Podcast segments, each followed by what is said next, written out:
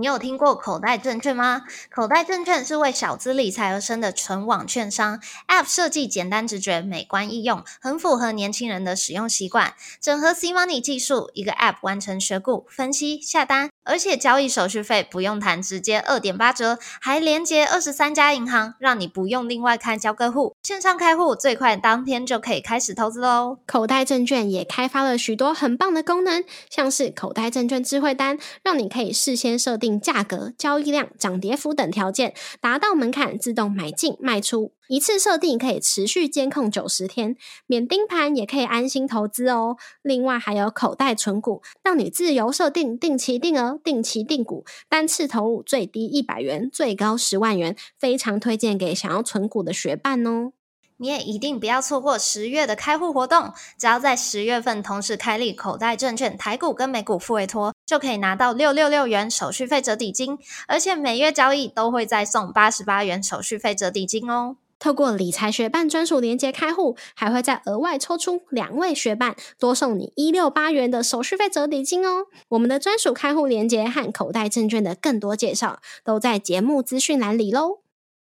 Hello，我是 Cindy，我是 Shirley，欢迎回到理财学霸，和我们一起累积理财小知识，扩大财务舒适圈。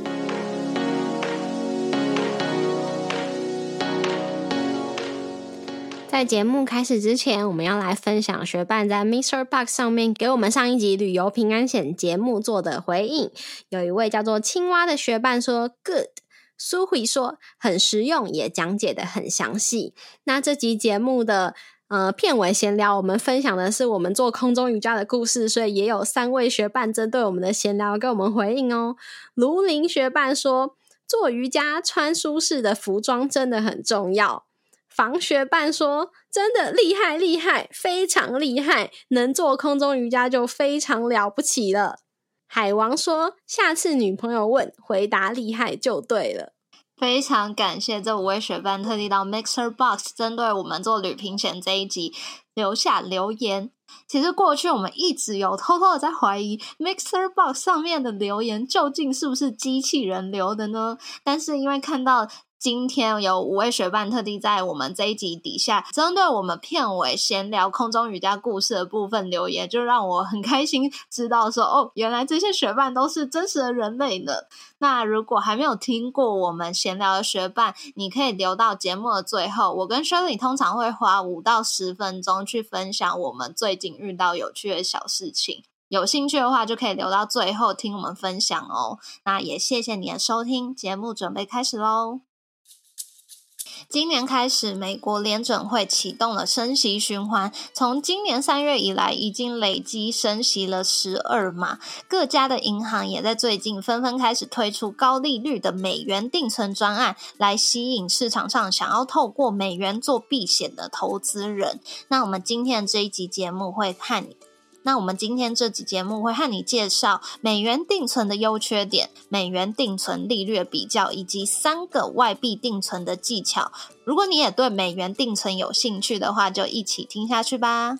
首先，我们就来分享做美元定存的优点有哪一些。因为美元它是全球的主流货币，而且外币定存的利率通常是优于台币定存的。假设我们以今年十月十四号台湾银行的排告利率来看，美元定存一年期的利率有到三点一趴，而台币定存一年期只有一点三一五趴的利率。那如果你是有在投资美股，或有计划要去美国念，书工作的话，有这样外币需求的人，也可以考虑做美元定存，因为在汇率低点的时候买入外币，也有机会去赚取汇差。不过做美元定存当然也有一些缺点，不可忽视的就是汇率波动的风险。假设一开始做美元定存时汇率是比较高的，但是等到定存到期时汇率变得比较低，那么就会产生汇差的损失。举例来说，假设你一开始存美元定存，汇率是三十一，而定存到期时汇率却变成了三十，那么在定存到期时将美元换回台币，就会有汇差损失。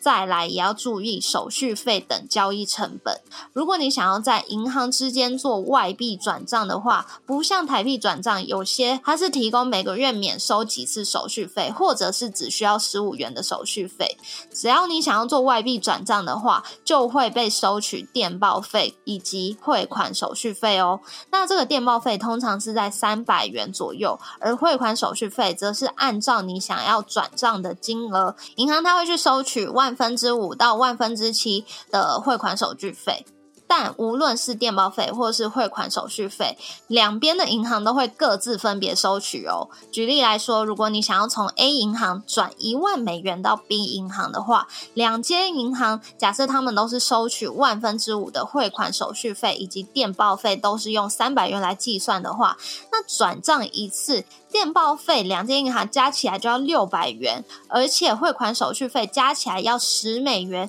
就等于你转账一次约莫就要九百元台币的手续费呢。所以，就算你发现别间银行的外币定存利率比较好，想要把你的外币从原本的银行做外币转账到另外一间银行的话，也要记得注意你的电报费啊、汇款手续费这些转账的手续费成本，它是不是低于？你多出来的那些定存利息哦，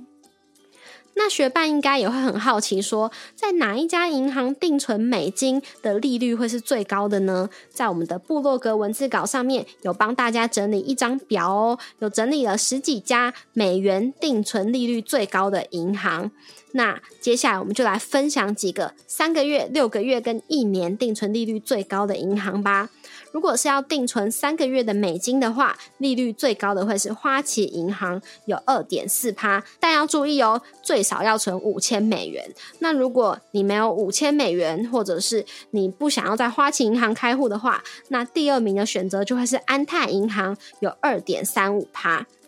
那第三名的话，有好几家银行哦，凯基、联邦、国泰、星光、华南、中国信托跟富邦银行，还有还有台新的 Richa 数位账户都是二点三趴哦。那如果是要定存六个月的美元的话，那最高的就会是凯基银行，还有阳信银行的二点八趴。那第接下来第二名就会是联邦、国泰、星光。安泰的二点七五趴，那如果是要定存一年的话，第一名就会是凯基银行的三点三趴，第二名是联邦银行的三点二八趴，那第三名有三个，就是国泰、星光、阳性都是三点二五趴哦。在我们的部落格文字稿上面还有更完整的资料，如果有兴趣的学伴一定要点开来看看哦。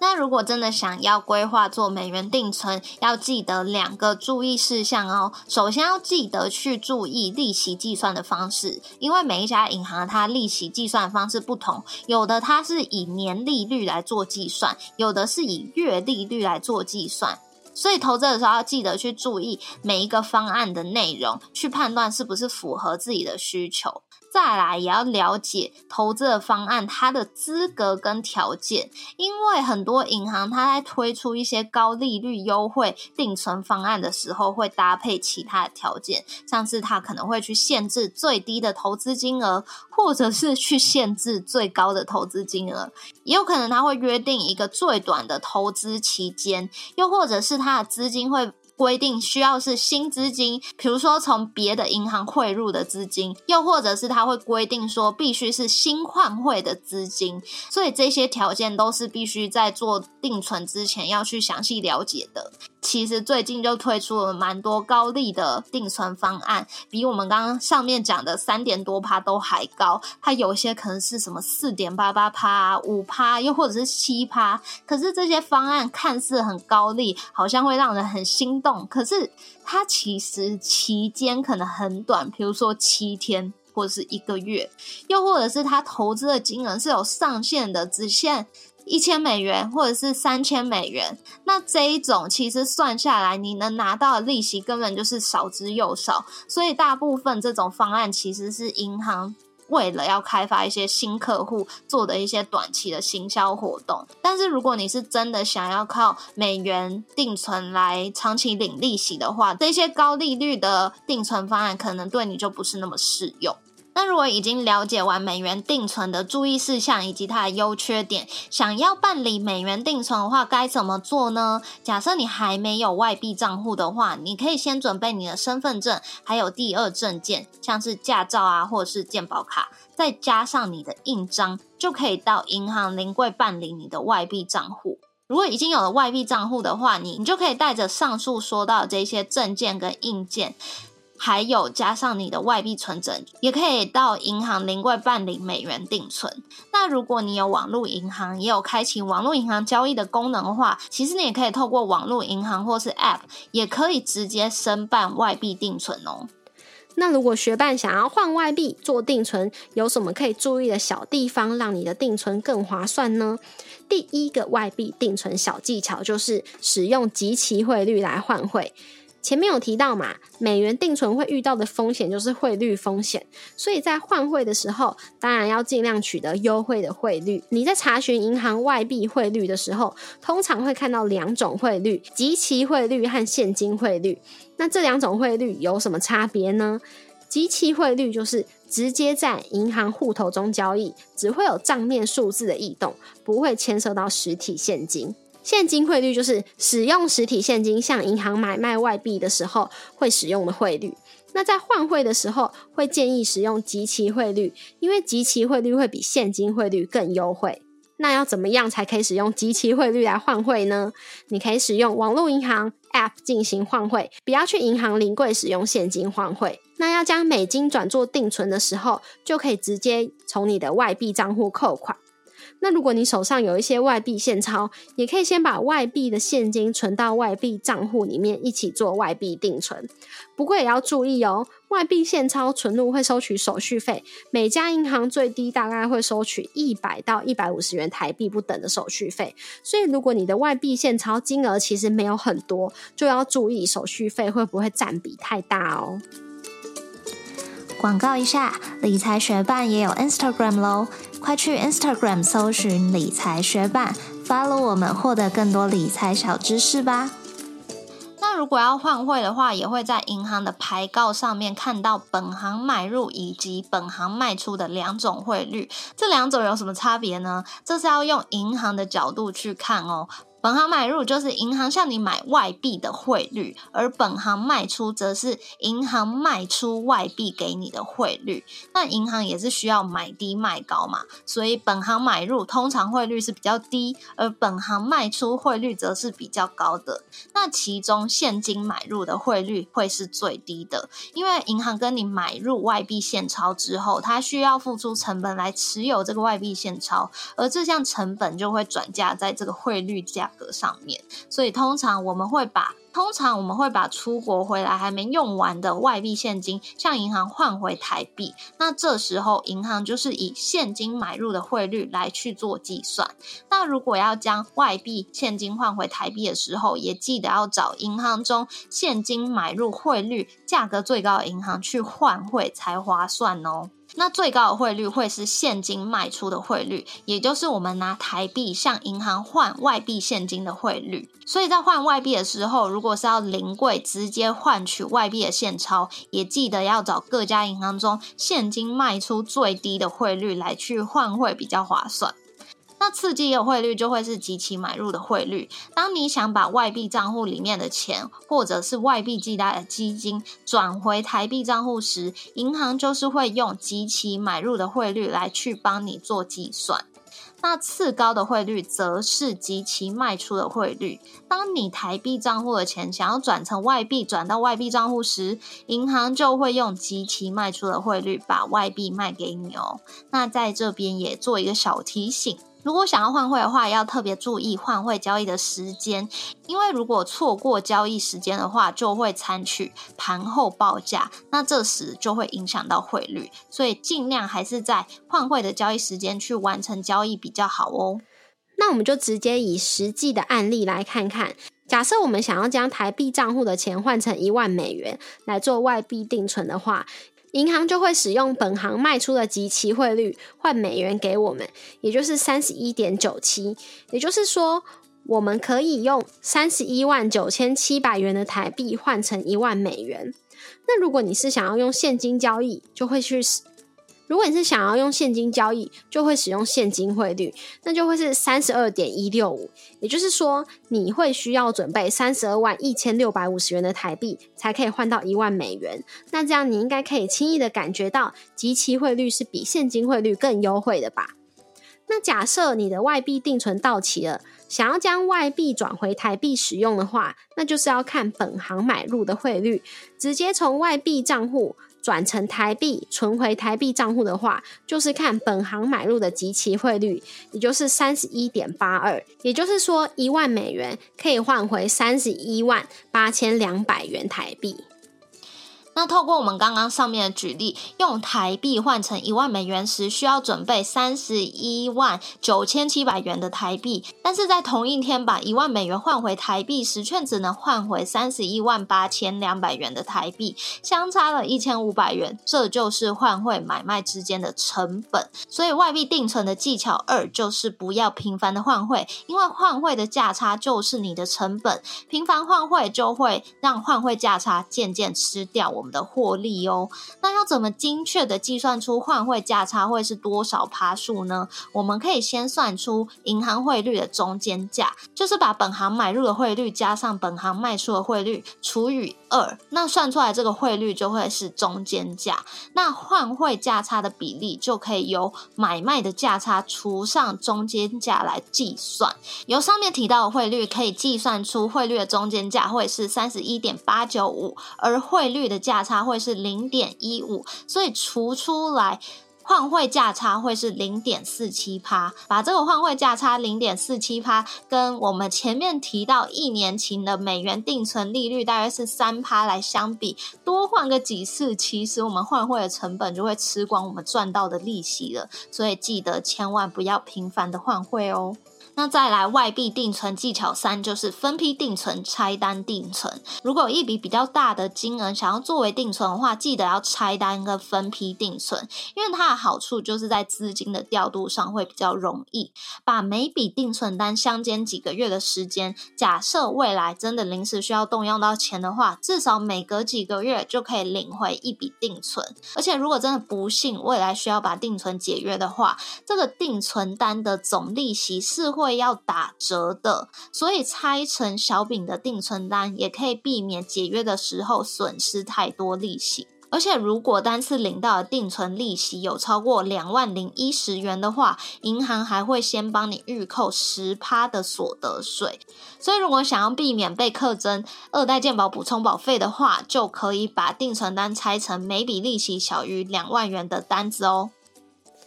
那最后就来分享几个关于定存的常见疑问。第一就是定存解约会需要付违约金吗？定存解约并没有违约金的问题哦，只是拿到的利息会打折，但是是不需要支付违约金的哦。再来就是定存解约的话，还拿得到利息吗？定存解约只要有存满一个月，还是会有利息，只不过利息会被打折。那接下来你应该想问。会怎样打折呢？定存解约的利息计算会按照你实际存满的期间，然后用单利的方式打八折计算。如果你未存满一个月的话，那是没有利息的。不过你存满一个月，但是未满三个月的话，会按照一个月期的利率来计算；未满六个月，会按照三个月期的利率来计算。未满九个月会按照六个月期的利率来计算，未满一年会依照九个月期的利率来计算，未满两年会依照一年期的利率来计算。如果有存满两年以上的话，就会依照两年期的利率来计算。那下一个疑问是，定存解约会扣本金吗？刚刚有讲到定存解约不用付违约金，所以它也不会造成你本金的减少，只是会让你拿到的利息打折。假设你的定存利息是每月领取的话，然后你又提前解约定存，而你之前领的利息已经超过你存满期间排告利率打八折，那就代表你的利息有溢领的状况。这个时候就会将多领到的利息从你的本金里面扣除，但是这个实际上只是代表你拿到的利息减少了，本金还是不变的哦。那我们一百四十八集的节目有介绍到保险啊、遗产啊这类的议题。如果家人过世的话，但是定存还没有到期，该怎么做呢？那家人的这一笔定存其实就会被视作为遗产，需要纳入遗产总额去计算遗产税。如果想要把家人的定存领出来的话，就会需要家人的死亡证明，还有全体继承人的委托书。那银行就会协助办理定存解约喽。最后一个疑问：银行升息的话，我的定存利率会改变吗？这就要看看你当初定存的方案是采取机动利率还是固定利率。假设你是采取固定利率的话，无论银行是升息还是降息都不会有影响，会按照当初定存方案的利率来计算。那前面提到的这些美元定存的方案，大部分都是采取固定利率的。那如果当初你的定存是采取机动利率，那银行就会依据升息降息，每日及时调整对应的定存利率哦。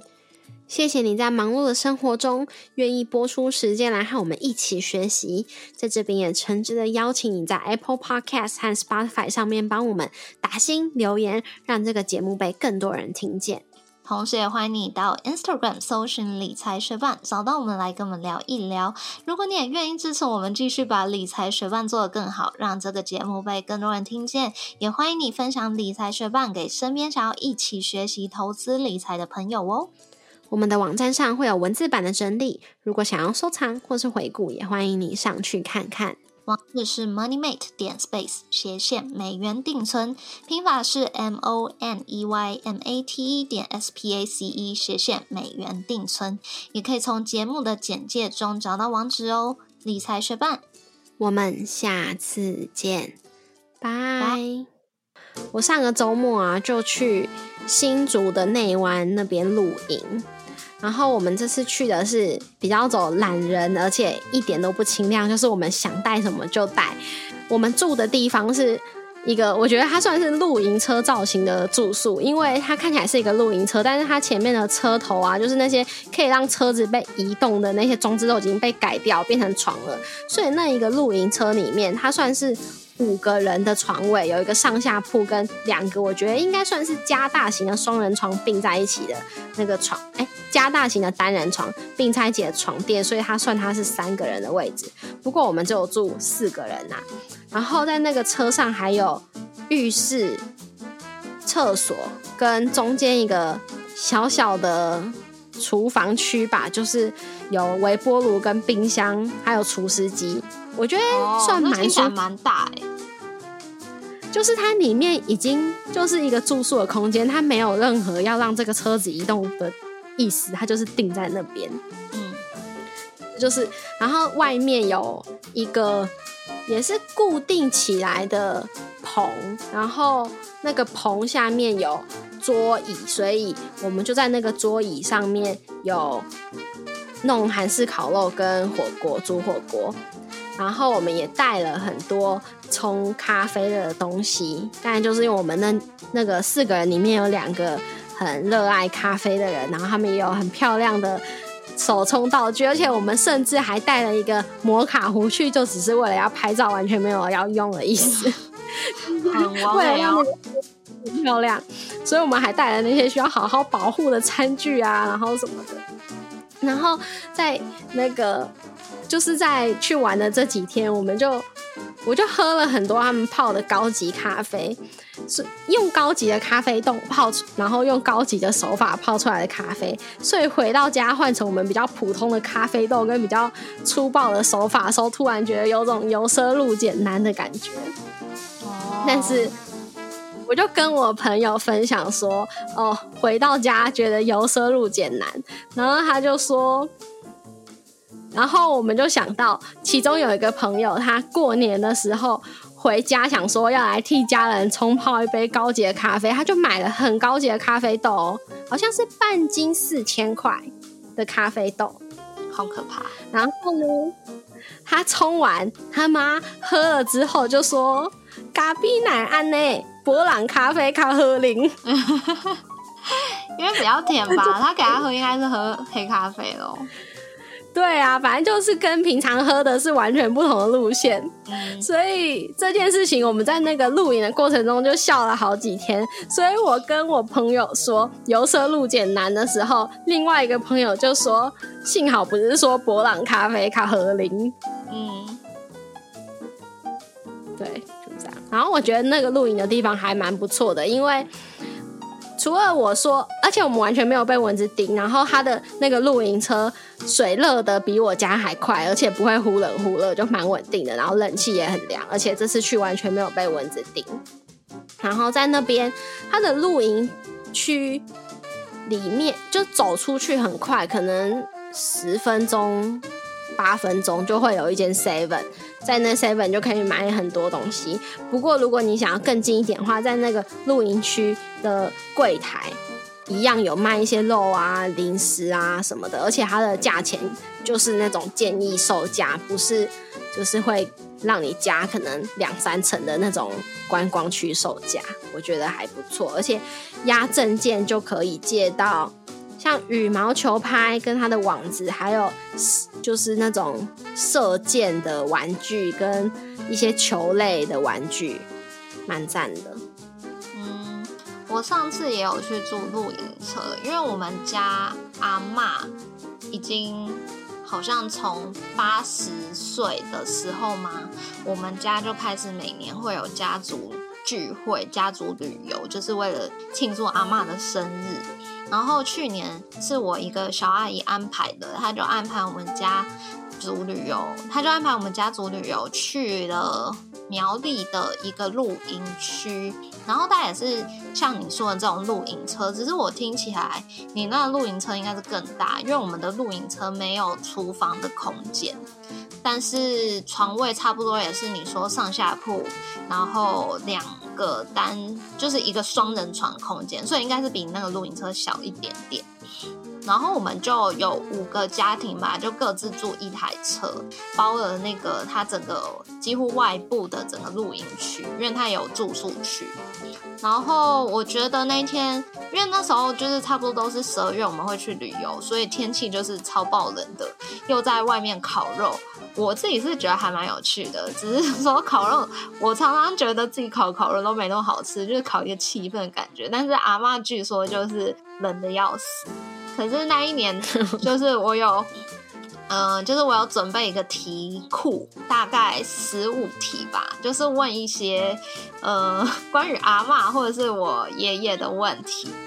然后呢，比如说阿嬷今年是几岁？阿嬷的农历生日是几号？阿嬷几岁的时候生出了第一个小孩？叭叭叭，这种很琐碎的问题，所以就是大家在抢答的时候，我就觉得非常搞笑，因为有一些东西就是你不觉得这些舅舅阿姨或者是我自己的妈妈会记得的，但是可能就有人记得，然后有些人是不记得的很夸张，所以我就觉得这个还蛮还有趣，还算蛮有趣的题目。然后我们自己的奖品就是反正就是我们自己出外买那种伴手礼，我是觉得还蛮好玩的。那十二月又快到了，我现在就是突然就在构思说，就是阿嬷出去玩的时候，我们就是要玩，我们要玩什么东西。然后我最近就是看到一个游戏是，这游戏就已经很久啊，我只是最近看又再一次看到它，我就觉得、好像可以来玩一下，因为它很简单，就是就是每个人排一排嘛，然后大家同时在别人的背后写字，只是只有第一个人他会知道他要画的到底是什么东西，然后他会画在第二个人的背上，第二个人会去感受他画了什么，再画在第三个人背上，所以到了最后一个人通常会变四不像，所以我就想要每个家族就这样排一排，然后看到时候谁画出来的最像，我觉得应该会蛮好玩的。应该是，而且我觉得听起来你家人配合度很高哎、我家人，因为不然要干嘛？哦，因为我们其实之前家族旅游的时候，就是我们家族的人还蛮爱泡温泉的，所以我们之前几乎都是选苗栗的一些温泉会馆。但是最近好像，哦，就是刚好去年不是可以泡温泉的东地方，也不是可以做什么的场地，所以我们就只能聚在一起。那我就想说，哎，聚在一起如果什么都不做也很无聊，我才想出这个 idea。然后一玩了之后就觉得，哎，好像蛮好玩，所以我就想要再想今年要玩什么。所以如果有学伴有什么游戏的建议，也可以提供给我。